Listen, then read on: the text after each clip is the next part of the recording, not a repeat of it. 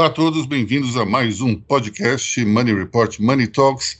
Eu, Aloysio Falcão, conversando com vocês e também com os nossos queridos jornalistas do portal, o editor-chefe André Vargas, as editoras Débora Ana Cardoso, Lorena Giron, e vamos falar, evidentemente, sobre aquilo que foi notícia nessa semana, é, tentar talvez dar um pouco de norte para a semana que vem. E entrando na ordem cronológica, vamos conversar sobre o que representou a morte de Olavo de Carvalho, que ocorreu no fim de semana e acabou repercutindo ao longo da segunda, terça, quarta, quinta. Como diz André Vargas, Olavo de Carvalho ainda está morrendo até hoje porque não se para de falar nesse assunto. Então, já que eu levantei a bola, André Vargas, por favor, chute em direção ao gol. A morte de Olavo de Carvalho incomoda muita gente. Quem, gost, quem gostava de Olavo de Carvalho, se é que dá para usar o termo gostar com relação ao Olavo de Carvalho, você pode. Ele não era uma pessoa gostável, uma figura gostável, ele era uma pessoa que, admirado por alguns e detestado por outros. Certo? E, e ela é uma morte indigesta em termos políticos porque o seu falecimento uh, contradiz boa parte daquilo que ele pregava, já que parte da família diz que ele faleceu de Covid. Né? Ele não tinha uma saúde boa, ele fumava desbragadamente, uh, abusava um pouco da bebida e não andava bem. E era um sujeito que não se cuidava. E falecimento dele provocou as reações mais disparatadas possíveis, algumas com boas doses de crueldade e ironia. É, não me agrada muito esse comportamento, mas é um sinal dos tempos. Né? Eu acho que. E ao mesmo tempo, os seus admiradores, que sempre foram tão agressivos, pedem um pouco de piedade e que são lembrados, é, teve piedade com razão, vamos lá, mas ao mesmo tempo são lembrados pelos detratores de Olavo de Carvalho que Olavo de Carvalho não pedia, não, não dava piedade para ninguém. Então, a, digamos assim, é como se a quinta série B, o sexto ano B, estivesse discutindo uma questão política uh, depois de algumas doses de alguma substância tóxica. Por isso que eu falo que eu insisto que Olavo de Carvalho não para de morrer e isso não é bom para ninguém. Bom, eu acho que tem um ponto aí que a gente precisa discutir, que é o fato de, é, de que é, não teve somente, digamos, é, pessoas que ou festejaram a morte, como você mesmo disse, é algo lamentável, é, ou então pessoas que, que é, ficaram em, em um luto muito cerrado. Teve também aquelas pessoas que lamentaram de uma maneira um tanto quanto hum, discreta, com medo de, do cancelamento, mas eu percebi que muitas pessoas do, da ala conservadora e, e, pessoas que não são idiotas, pessoas inteligentes, lamentaram a, a morte do, do, escritor. A minha leitura em relação a isso é que é, é um, uma espécie de lamento em, em função de um companheiro de armas, porque durante muito tempo é, o Olavo de Carvalho foi uma das poucas vozes que criticava o PT ou o comunismo de maneira geral, ou o socialismo, é, e louvando de, o capitalismo e a direita, e também os valores é, conservadores, comportamentais, digamos assim. Então, a impressão que eu tenho é que se relevou muito o lado ruim de, de Olavo de Carvalho por parte das pessoas, porque viam uma certa simpatia nele. Ora, por outro lado, eu tenho dificuldades em enxergar é, essa figura com simpatia, porque é uma pessoa extremamente é, agressiva, chula, destilando um ódio assim bárbaro, é, propagador de fake news. Então, é, para mim, é praticamente impossível olhar para o Olavo de Carvalho com, com admiração. Agora, algumas pessoas têm isso. E, e eu lembro, inclusive, de um artigo que a Folha de São Paulo fez, que ela é, destacou um repórter que fazia um curso.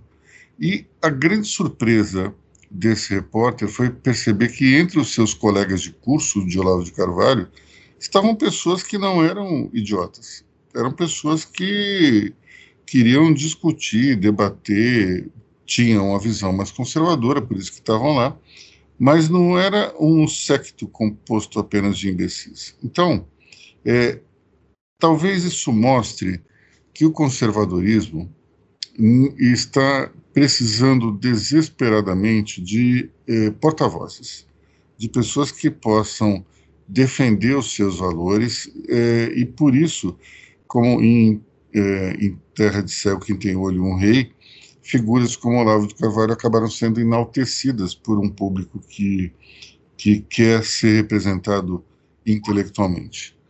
É, o, como é que é, André? O Olavão inaugurou a primeira discussão de boteco da direita, é isso? É o seguinte, Luiz, você sempre diz que a direita tem um problema é, para encantar o público. Né? A esquerda tem um discurso, tem vários discursos encaixados com diferentes graus de intensidade. Isso você já escreveu sobre isso, estou errado não? Sim, claro. E tem é. talentos também. Tem talento também ali. Tá? E, e a direita não tem esse. O Olavão inaugurou a discussão de boteco à direita. Certo? Agora, daí a dizer que ele é um intelectual, ele é um filósofo, não. É, o intelectual até pode ser, mas filósofo ele não é. é. Em termos filosóficos, a morte dele preenche uma lacuna. Olha, eu li um artigo nessa semana muito interessante de um, um professor de filosofia e esse camarada eh, disse que alguns anos atrás ele e um grupo de professores se reuniram para assistir às aulas é, que Olavo ministrava é, pelo YouTube e que perceberam é, uma série de incongruências no, no, raciocínio, especialmente quando ele citava é, filósofos ou historiadores, pensadores de maneira geral. Então, é, realmente fica difícil colocá-lo ali na, no, num panteão dos grandes pensadores. Mas eu acho que essa morte deslumbra a necessidade que, que a, os conservadores têm de alguém que consiga é, manifestar as ideias e defendê-las é, junto junto à sociedade. Você tem, por exemplo, nos Estados Unidos, talvez o, o grande guru do conservadorismo foi William F. Buckley Jr., e esse camarada, ele, ele além de ser um escritor e católico e, e, conservador, ele tinha um programa chamado Firing Line na televisão que ele entrevistava várias pessoas e, e era conhecido pela agudeza, rapidez de raciocínio, inteligência. E eu, eu sugiro a, a todos os nossos ouvintes aqui que procurem no YouTube, tem, tem várias, vários programas dele, mas um especial com Carlos Lacerda. Carlos Lacerda foi entrevistado pela, por, por Buckley, é, se não me engano, no começo dos anos 70 ou final dos anos 60, é, é, com uma visão muito interessante, porque é era também um conservador que havia desembarcado do apoio ao governo militar, e os dois tiveram uma conversa que eu sugiro para qualquer pessoa da direita à esquerda é, desfrutar. Bom, é, eu acho que tem um outro ponto interessante aí, que é a nota oficial que o governo fez em relação ao passamento de Olavo de Carvalho, é, na qual praticamente o transforma num poeta, num, num profeta da paz e do amor. Logo ele, que era talvez a pessoa mais, é, talvez mais eu iria dizer, eu não iria dizer odioso, né? Ele não é exatamente uma pessoa odiosa, mas bastante rancorosa, né? é, como o André Vargas aqui pontua, belicosa, beligerante, mas o que me incomodava mesmo eram os termos chulos. É, ele xingava as pessoas, fazia trocadilhos com palavrões, uma coisa horrorosa para quem se dizia um filósofo, para quem se dizia um intelectual. Então, é, é, demonstrava uma escrotidão é, raras vezes vista no ser humano. Então, é, enfim, para fechar aqui o nosso capítulo, é, acho que abre-se um espaço para que surja outra pessoa que defenda as ideias conservadoras, é, mas a gente tem que lembrar que ele fazia isso desde os anos 90. É, então, é, não vai ser de uma hora para outra que outro nome vai ocupá-la, até porque, é, como bem pontuou aqui o André Vargas, escrevia bem, tinha uma presença, tinha um certo carisma, apesar de toda a grosseria, mas é, não será um, um, processo, um processo rápido de transição. Vai demorar um pouco para esse, esse herdeiro do conservadorismo aparecer. André. Eu espero que o, o próximo o, o, próximo proselitista do conservadorismo tenha capacidade, o próximo proselitista de massa, né? De massa. Uh, a capacidade de iluminar um pouco mais as pessoas, não faça, não faça esse proselitismo de quinta série. É, exija, da, exija dos seus ouvintes alguma leitura, que é justamente o contrário. Né? O, o Alavão ele oferecia algumas respostas fáceis, algumas. Assim, ele dava o curso de orelha de livro. Né? Então, assim, espero, espero que, assim, em, nome, em nome da civilização, né? e, e, e, em, nome da, em nome da direita, que surja alguém melhor. Eu posso falar isso tranquilamente, porque assim, puxa vida, eu, eu, eu fui aluno de grandes caras da direita, certo? Assim, eu, eu, mantenho alguma proximidade com o chefe da Opus Dei no Brasil, e eu não sou um cara de direita, então eu tenho, eu tenho uma relação muito civilizada com o sujeito. Sabe? Então, calma lá, acho que você tem, você tem é, há espaço para todo tipo de discussão. Né? Então, bom, vamos lá, vamos para o próximo. Até porque hoje a gente não tem. A, a, a, visão de direita hoje ela é um tanto quanto difusa em relação ao que já foi. Né? Antes era muito simples, era um conservadorismo, eh, um, um apego às ideias eh, econômicas liberais, só que hoje você tem, você tem uma mistura de valores muito grande e a coisa deixou de ser linear, passou a ser mais tridimensional. É possível alguém ser de direita no pensamento econômico e ser rotulado de esquerda dentro da, da questão comportamental, por exemplo. O conservadorismo e, e a direita econômica antes eram uma coisa só, hoje não é mais. Hoje você tem até diversos níveis de conservadorismo no mundo da, do, dos costumes ou mesmo do, do, comportamento. E, e você tem também é, uma discussão mais profunda do ponto de vista econômico. Antes você tinha, de um lado, o liberalismo, de outro lado, o socialismo ou o keynesianismo. Então, é, a gente não tem hoje uma, uma visão muito única, né? É, especialmente porque quando você olha toda, todo o comportamento dos, dos governos, não só nos Estados Unidos, como em alguns países da Europa e aqui no Brasil, você vai ver que tem uma mistura total entre o, o, liberalismo e, o keynesianismo. É, você tem é, em governos republicanos nos Estados Unidos, que teoricamente seriam é, é ligados a uma escola mais liberal, mais a lá Milton Friedman, são, são governos que abusaram do gasto público.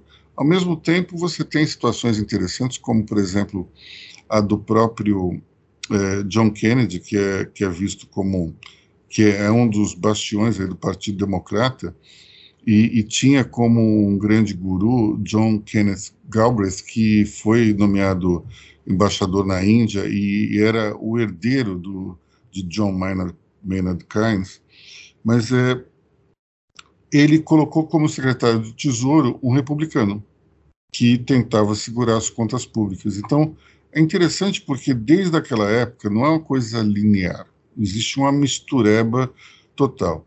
Mesmo o governo de Ronald Reagan, que foi visto como, como um governo mais liberal, até porque criou uma metodologia de reduzir impostos é, das empresas e também da, da, camada mais rica da população, é, você tem, nesse caso, um gasto público gigantesco em função de, de armamentos, de tecnologia militar. Então, é, a gente não consegue dizer, olha, esse daqui é totalmente liberal. Aqui no Brasil, nós começamos o governo Bolsonaro com um discurso totalmente liberalizante e estamos desembarcando. É, esse governo está terminando, está no seu último ano, né, se não for reeleito, mas estamos é, diante de um governo que não tem nada de liberal. O déficit público está crescendo, o gasto público cada vez maior, não se tem nenhuma, nenhum interesse em, pelo menos aparente, de se tocar privatizações ou então cortes na, na máquina estatal. Portanto, nós temos essa dicotomia muito presente, né? E falar em déficit público, bom, é, antes disso, Débora, o que você quer falar? Bom, tendo esse monte de coisa que nós falamos sobre Lavo de Carvalho, direita, esquerda, centro envolver, eu acho que o que eu torço de verdade é que direita e esquerda no futuro próximo, que o nível da discussão eleve, assim, eu acho que essa é a minha torcida, que a direita encontre um guru que faça com que a discussão seja elevada, que as pessoas que se identificam com este lado do de repente o conservadorismo, a, a, a discussão dos jovens que estão entrando vá para um lugar mais decente e não caia nesse monte de coisa que o Olavo de Carvalho falava, essa, esse, esse baixo calão que ele usava, e eu acho que também torço ao mesmo tempo também para a esquerda também, quando for ouvir críticas também aceite, e outro lado também aceite de maneira todo mundo civilizada, porque eu acho que ficar dando pontapé e murro não está resolvendo o problema de ninguém. Porque no final a gente está tentando discutir o que é melhor para todo mundo. Só todo mundo está com visões diferentes. Eu acho que o Olavo de Carvalho não entendia isso e quem está discutindo esse monte de coisa também não está entendendo isso. Só se divide em muretas, sabe? E eu acho que o Olavo de Carvalho contribuiu para essa mureta que a gente está tentando, que a gente está dando soco nessa eleição, que é essa polarização. Assim, existe um muro que dividiu todo mundo. Então eu acho que no fim do dia, meus pêsames aos familiares, mas que o Olavo de Carvalho, ao meu ver, ele não contribuiu para que a gente elevasse o nível da discussão, ele só contribuiu para que a gente afundasse o nível da discussão ainda mais. Então, é mais ou menos e, por aí. É, e que você possa compartilhar suas ideias e que tenha mais, cada vez mais pessoas que, que entendam suas ideias e que leve para frente, que você escolha os seus lados e, e que você tudo bem, que você não concorde, que haja essa discussão, mas que o que mais importante de tudo é que não tenha fake news, que não tenha é, desrespeito, sabe? Que é exatamente o que a Débora falou, né? Que, que a gente tente encontrar o melhor para o país, o melhor para nossas vidas, que é o que os dois lados, pelo menos os lados de, das pessoas decentes, estão buscando, né? Então é, é, exatamente isso. A gente, a gente sente pena pela, pela, pelos familiares, por tudo, mas é o que o Olavo de Carvalho acabou deixando foi esse, foi esse ódio desnecessário e essa barreira entre, entre os extremos aí, né? A gente tem de fato um legado muito ruim que é o desrespeito, né? Você tem uma você tem uma situação na qual é, é até o próprio título de um dos livros, o mínimo que você precisa saber para não ser idiota, e isso meio que já já risca uma linha do tipo se você não concorda comigo você é um idiota. Isso é, uma, é o que não me me agrada e, e acho que especialmente é, um, um, ponto importante nessa divisão teórica entre esquerda e direita é a questão econômica. A questão econômica não é algo muito fácil de se compreender para a maioria é, das pessoas. Então, é, quando você vê um, alguém de, de esquerda, eu te diria que é, que é muito fácil, é, é um discurso muito uh, sedutor. Você tem uma situação na qual estamos num, num, num país desigual, numa sociedade desigual, portanto, nós queremos proporcionar uma vida melhor para os pobres. quem é que vai discordar disso? Ninguém, a não ser que seja uma pessoa muito ruim de caráter. Só que, ao mesmo tempo, nós temos uma inviabilidade econômica para fazer isso. Quando nós colocamos o socialismo em prática, não existe a geração de riqueza suficiente para que isso seja é, viabilizado. E outro ponto importante é o seguinte: o socialismo ele mata a centelha empreendedora e é o empreendedorismo, é a empresa que gera riqueza e é essa riqueza que paga os impostos. Quando você cria uma sociedade estatal, você matou a galinha de ovos de ouro. Então, você tem somente é, uma riqueza retirada de recursos naturais e não tem exatamente uma sociedade muito criativa do ponto de vista empresarial. André. Vou citar, vou citar exemplos, assim, é, as comparações, elas sempre são, as analogias sempre são imprecisas. Mas vou dar um exemplo de empreendedorismo. Vocês lembram de um jogo chamado Tetris? Sim. O Tetris foi inventado por um russo. Ele já estava lá atrás, lá no socialismo, já havia um, grupo de matemáticos russos, eles já tinham bolado o Tetris. E o Tetris foi um sucesso que enriqueceu uh, aqueles caras. Perfeito. Tem gente que joga Tetris até hoje, que é, uma, é meio que um Pac-Man, né? Baseado no Pac-Man. É, ele pode surgir no socialismo, mas o socialismo jamais criaria uh, uh, o, o Instagram. O socialismo jamais criaria o Facebook.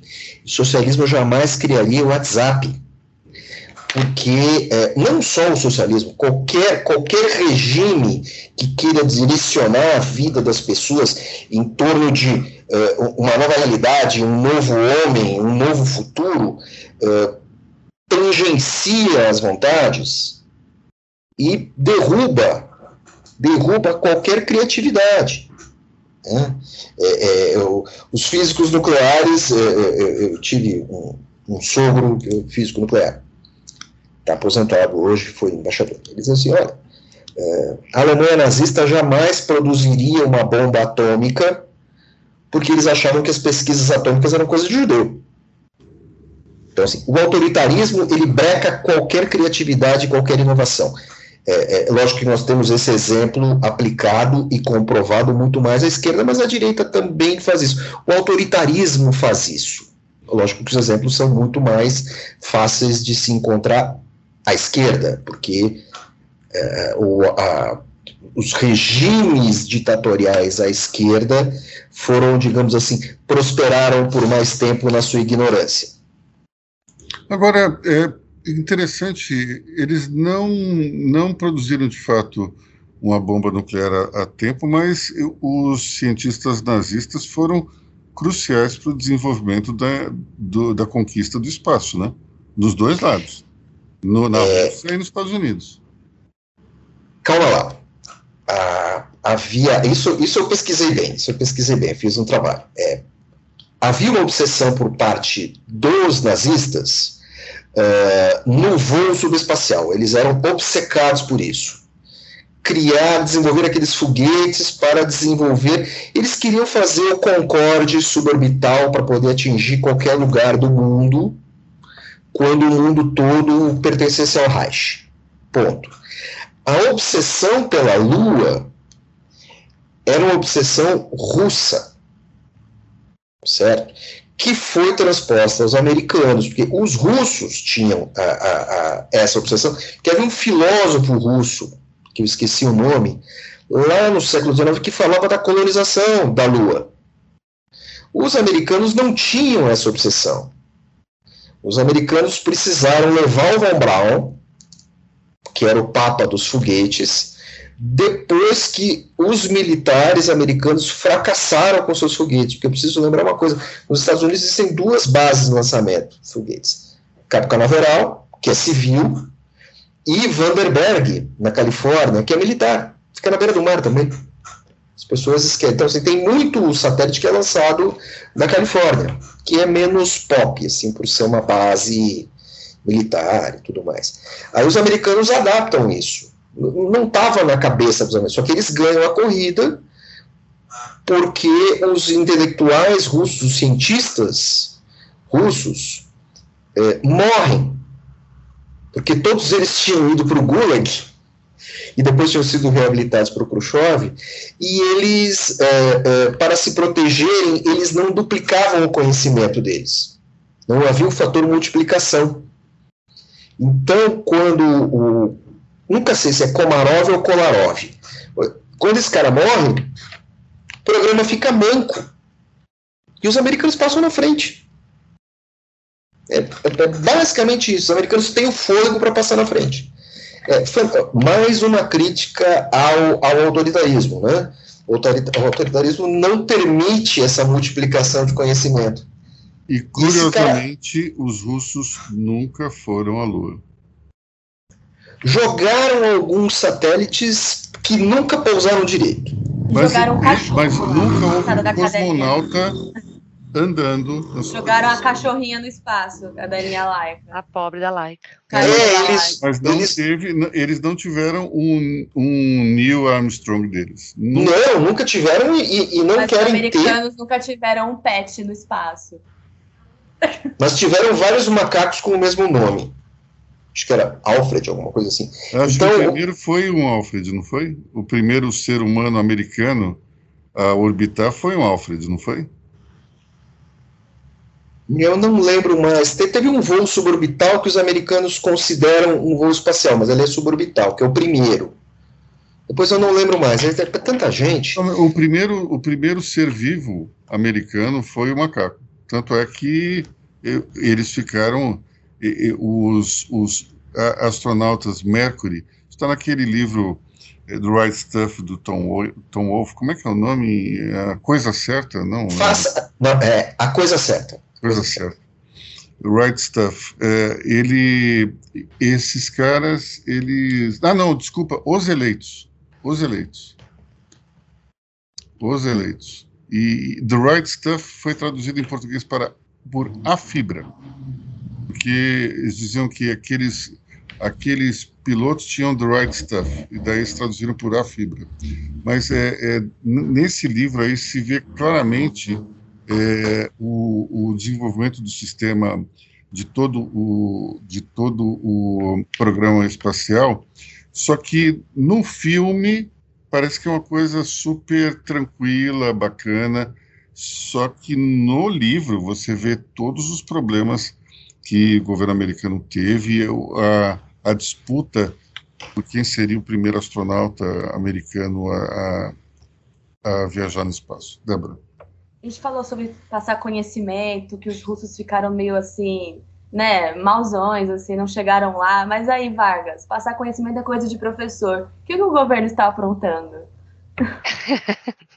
Olha, Débora, você está indo muito bem nas suas aulas de teatro, você lembrou? Porque agora você criou, você me fez escada, né? Praticamente, você deu um gancho, fez o link, né? Fez o link. O que, que, o que aconteceu ontem de interessante e que me deixa um tanto quanto obcecado? É, Bolsonaro assinou um aumento para os professores, um aumento de 33%. É, por mim, os professores ganhariam 150% de aumento, não tem nenhum problema. O problema é a confusão que isso gera, certo? E Bolsonaro criou um fato político extraordinário para a eleição. Porque pela primeira vez, desde que começou essa brincadeira das pesquisas com o Lula na frente, Bolsonaro cria um fato político para sair do seu nicho, da sua zona de conforto, e nova e pela primeira vez, pela primeira vez, Bolsonaro cita abertamente o nome de Lula. Vamos lembrar o seguinte: ao longo dos tempos, Lula não citava Bolsonaro abertamente, porque no passado o Bolsonaro estava muito abaixo dele, ele era o presidente, fundador de um partido, então o Bolsonaro era abaixo dele. E o Lula também nunca, é, o Bolsonaro nunca foi de provocar o Lula, que o Lula estava em outro patamar, e é preciso lembrar que assim, o Bolsonaro subiu em muito caminhão da CUT para pedir a morte de Fernando Henrique Cardoso. Então, cada um estava na sua zona de conforto. Nesse momento que os dois são é, claros antagonistas, Bolsonaro, que malandramente trabalha em alguns nichos, ele trabalha muito bem, o que, que Bolsonaro fez? Ele, mesmo sendo presidente, ele dá um aumento, é, é, dá um aumento aos professores, gera um gasto tremendo para os governos, gasto que não é necessariamente do governo federal, porque ele não aumentou o Fundeb, o aumento vai ser via Fundeb, ele joga essa batata quente na mão dos prefeitos e novamente ele se coloca na sua, na sua é, condição perfeita mesmo sendo presidente, ele se apresenta como um outsider. Porque os prefeitos do Brasil estão furiosos com ele, porque ele está impactando os orçamentos locais. E aí eu não estou falando de São Paulo, Campinas, eh, Sorocaba, cidades grandes com dinheiro. Eu estou falando das Itapipoca da vida, onde o orçamento da prefeitura é muito estreito e Bolsonaro vai lá e dá um oi de 30%, de 33% de aumento dos professores. E o que, que acontece? Os professores vão contestar essa decisão, isso vai para o STJ, talvez vá parar no STF. É, Bolsonaro jogou para perder. O próprio MEC e a própria AGU têm pareceres dizendo que o mecanismo de aumento da lei do magistério não é aplicável nesse momento de contingência, de pandemia, e o Fundeb não vai aumentar. Ou seja, ele jogou a batata quente nos caras, ele jogou para perder e vai. Assim, se ele perder, se ele ganhar, os professores ganham aumento e ele é herói. Se ele perder, ele é um lutador do povo. Ele gerou um fato político a seu favor. Tem uma genialidade ali. Tem uma malandragem que é do tipo de malandragem que Bolsonaro sabe usar bem. E ele, digamos assim, uh, uh, ele tirou a discussão política das pesquisas. Ele começou a fazer campanha. E ele, de certa. Eu quero ver o seguinte: como é que Lula vai lidar com essa questão? Porque, assim, quem não quer 30% de aumento? Sabe? O Aloysio chega aqui e fala pra gente, vou dar 30% de aumento. Todo mundo, beleza. Aí daí chega assim, ah, não vai ter 30% não, vai ser 10%. Mas, pô, sabe assim, não, não vai pegar bem. Não vai pegar bem. É uma armadilha. E, e, e, o que vai acontecer? Você tem o fenômeno da isonomia, quer dizer, todas as outras categorias vão pedir, vão pedir aumentos proporcionais. Isso pode chegar até o, até, até o judiciário. E aí a categoria que ele queria dar aumento e não conseguiu, que são os policiais, os policiais federais, também não podia pleitear. Ele, ele tentou favorecer uma turma, não conseguiu, ele criou o estouro da boiada.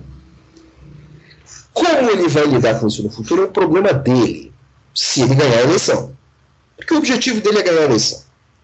Não há nenhuma preocupação com o teto de gastos, como é que isso, vamos lidar com isso, entendeu? Assim, só que tem lugar no Brasil que a grana do Fundeb é usada para comprar óleo diesel, para fazer o transporte dos alunos do interior para a cidade. Isso vai ter um impacto tremendo. Eu, não gosto de usar muito o termo, mas assim, isso vai ter um impacto tremendo nos grotões do Brasil, vai ter um impacto tremendo nas cidades pobres de periferia. Vai ser uma discussão da qual a única pessoa que ganha é Jair Bolsonaro. Bom, eu queria chamar a atenção para um ponto que é interessante.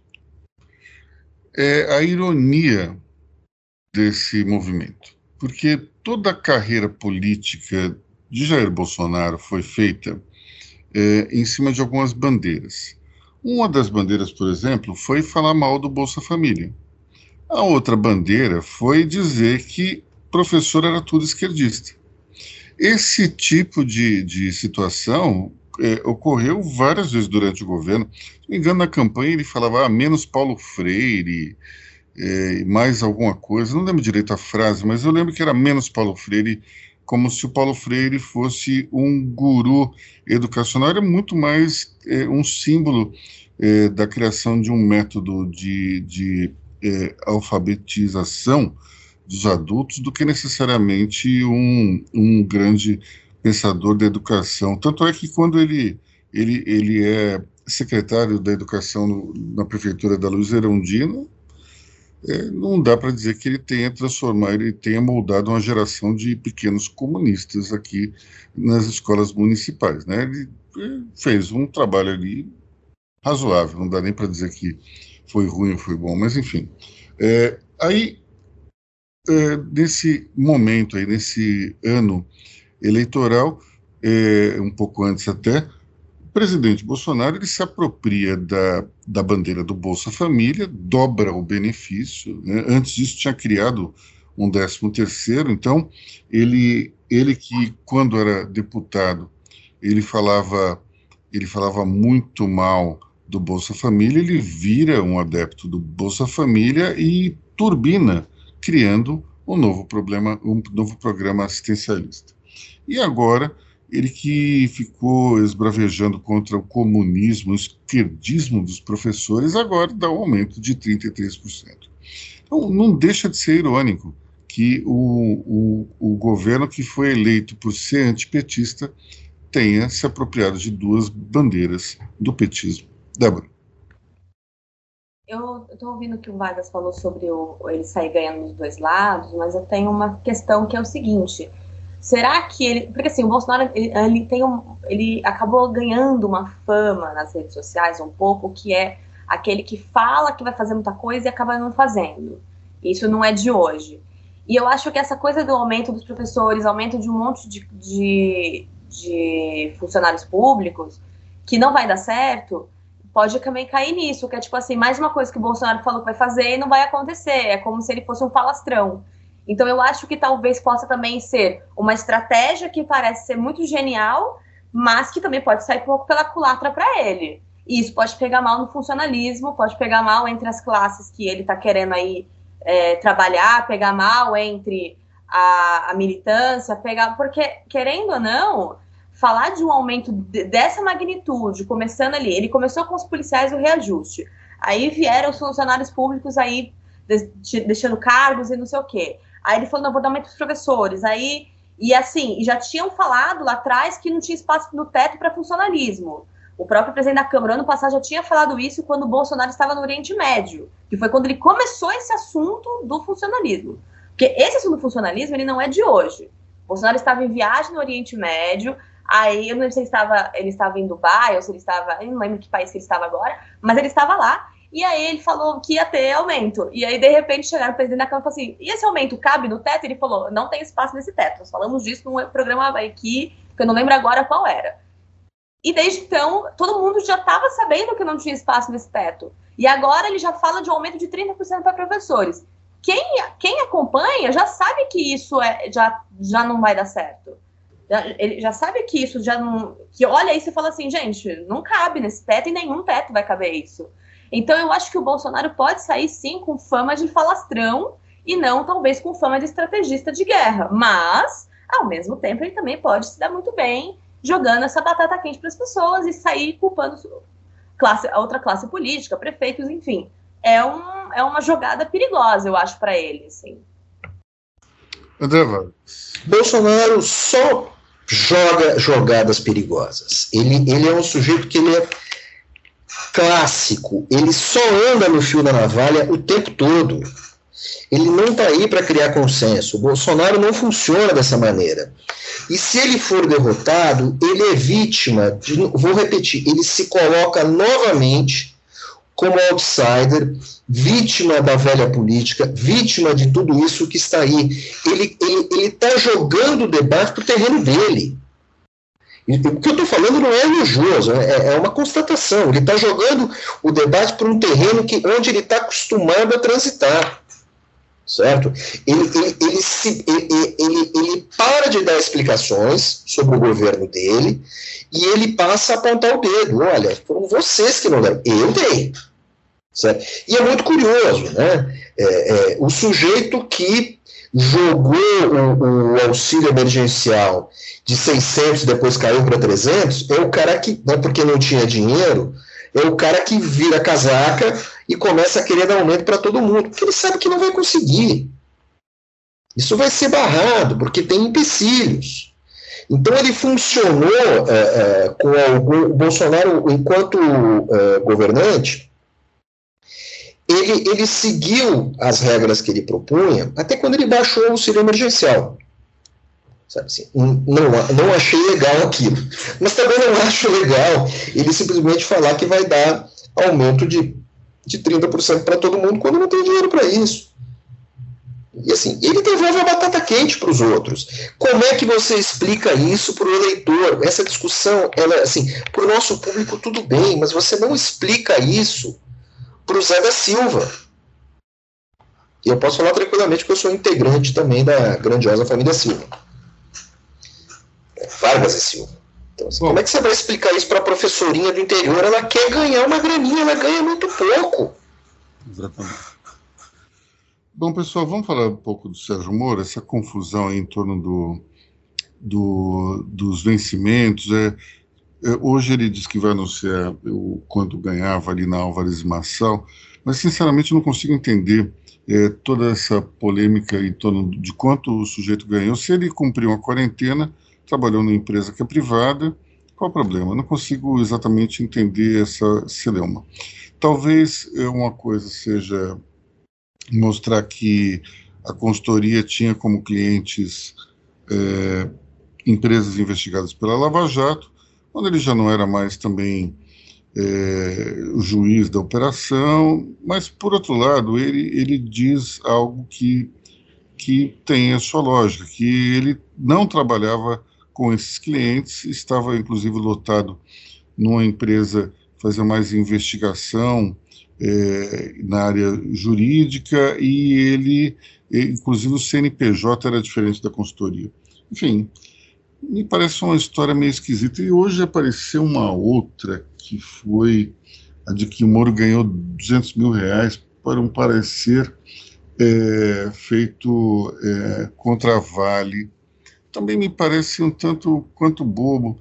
No final das contas, me parece que tudo isso aí é uma é uma ação política, simplesmente para se desacreditar o candidato, que não está também exatamente muito bem nas pesquisas. Né? O Moro está ali estacionado em 8, 8,5% e lá ficou, né?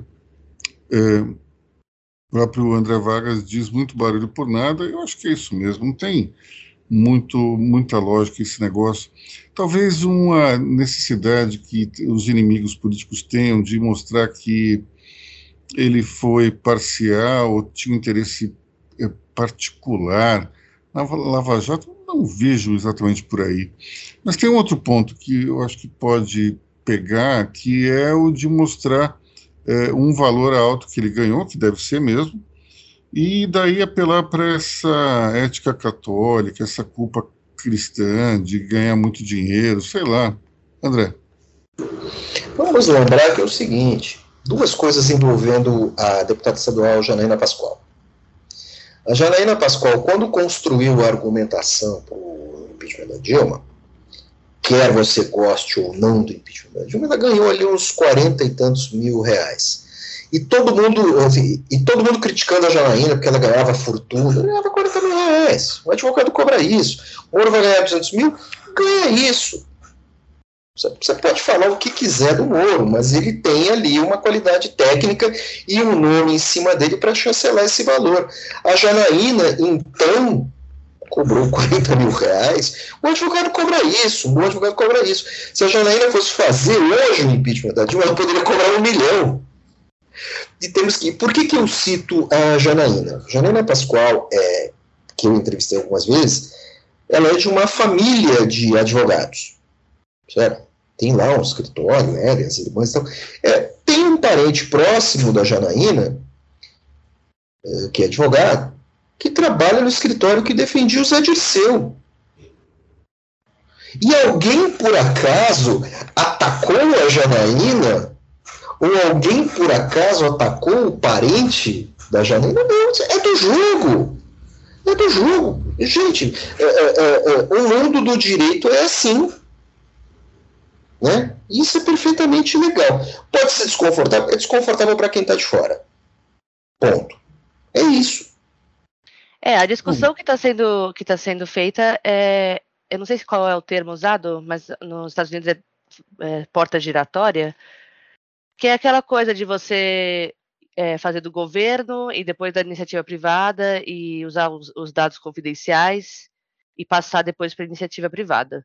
É o que eles estão discutindo por causa do Moro. Eu não, eu também, como, assim como a Luísa está falando, eu, eu acho que é, é, o, é, o, que vocês, é o jogo exatamente que estou falando. A gente, eles tentam ganhar por fora com a consultoria e, e, é disso. Só que tem que também avaliar a posição, né? O, o, e o que está sendo passado nessas consultorias. É, é, Lorena, é assim, é o jogo da sociedade civil. Sim. Se não fosse assim, seria uma ditadura, onde quem está no governo está no governo, é. quem está fora do governo está fora do governo. É. Qualquer pessoa, eu, você, né, podemos ser chamados para ser ministro. Então, assim, esse é o jogo da sociedade. A sociedade democrática é isso. certo? Então, assim, é, é Vai criticar o jogo? Tudo bem, mas assim, é o melhor jogo que existe a ser jogado, é o jogo da transparência. Existem regras de silêncio e tudo mais, existem uh, uh, termos, existem cláusulas de confidencialidade na iniciativa privada, e existem outros, por exemplo, o sujeito que é advogado vai ser ministro da defesa. E o sujeito não pode sair falando qualquer coisa depois. Existem barreiras. A, a, vida no governo é uma vida complexa, certo? Não é assim, não é, não é discussão no boteco do Olavo de Carvalho. Então, calma lá. É, a questão do Moro, eu acho. Uma, o Moro pode ser criticado por outras coisas, Janaína Pascoal pode ser criticada por outras coisas, Zé Dirceu, todo mundo pode ser criticado por N coisas. Mas por isso, é uma grande asneira. Bom, vamos falar de, da desaceleração da Covid em São Paulo. É, nós tivemos aí uma, uma situação interessante que, que é, houve um, o início, pelo menos, da percepção de que é, nós temos uma estabilização nas internações e uma queda também dos novos casos. Isso, é, por um lado, é uma boa notícia, mas por outro lado também a gente precisa é, manter e nos manter alertas em relação é, ao processo. Esse processo ele, ele tem um lado bom. O lado bom é que nós não temos mais é, uma preocupação latente com a fatalidade do vírus. Essa vertente, essa cepa nova, ela, é, ela não é tão letal como as anteriores. Então, é, isso é um lado bom, é, mas tem um complicômetro aí. Como ela é extremamente contagiosa e ela, ela consegue driblar o, o sistema imunológico de uma maneira mais fácil, então ela criou uma, um, digamos, uma anabolização do processo de contágio. Hoje o número é, de casos é muito maior do que todos que a gente já experimentou antes. Então, um ponto que é preciso ressaltar é justamente evitarmos o gargalo do sistema de saúde. É ali que está o principal perigo de qualquer pandemia, é evitar que o sistema de saúde entre em colapso. E hoje você já tem um número crescente, é um número crescente não, um número grande de internações e de leitos de UTI ocupados. Então, nós precisamos do, ficar alertas em relação a tudo isso, é, portanto, não dá para é, deixar de usar máscara, todos os procedimentos é, que antes foram tomados. Eu havia percebido é, que as pessoas, eu inclusive, estavam usando menos álcool gel. É, isso até o final do ano passado. Mas aí com a Omicron, as pessoas voltaram a, a usar álcool gel, mas eu percebo que ninguém está muito preocupado também, porque como as pessoas estão mais estão vacinadas ou então estão imunizadas por outras contaminações, isso tudo contribui também para que não haja é, um número grande de, de óbitos. Débora. E as pessoas deveriam estar passando muito álcool gel. Porque a Omicron, apesar de ser menos fatal, ela ainda é um coronavírus, ela ainda é transmissível e ela fica mais tempo nas superfícies do que as outras cepas. Então, você que fica aí trabalhando, você que pega ônibus, você que vai no supermercado e várias coisas, você tem que continuar fazendo esses hábitos de higienizar as suas mãos e os objetos, porque ela dura mais tempo em qualquer outra superfície, e inclusive vai pegar na sua mão, você vai passar para todo mundo da sua casa, vai ficar todo mundo doente, vai parar no hospital. Então facilita. Tem um, lugar, tem um lugar que as pessoas não se tocam muito, mas é o seguinte: o corredor da escada rolante, pessoal. Todo mundo pega ali no corredor. Nossa, é deveria de plástico, ter. É de plástico, não é de cobre. Então, é óbvio que você vai pegar. Tanto é que eu, te, eu sou meio encanado com essas coisas, sou daqueles que pegam um papel para abrir a porta do banheiro, porque sabe que pelo menos metade dos homens não lavam as mãos depois de fazer as suas necessidades. É, então eu vou lá e, e, pego a minha, eu pego uma toalhinha de papel. Eu, eu não sei se vocês viram o filme O Aviador. Já viram? Howard Hughes era um, um sujeito absolutamente siderado com a questão da higiene pessoal. Ele lavava a mão até sangrar. E daí, quando ele ia sair dos banheiros públicos, ele pegava uma, toalhinha de papel que nem eu faço. Só que daí tem uma cena na qual ele vai pegar a toalhinha de papel e não tem a toalha de papel, acabou. Aí ele fica desesperado e ele faz uma coisa que eu já fiz também. Olha só o tamanho da obsessão pela higiene. Ele fica parado do lado da porta esperando alguém entrar para ele poder sair. E eu já fiz isso. Então, eu sempre fui encanado com esse tipo de coisa e eu sempre tive uma encanação específica com o corremão da, da, da escada rolante.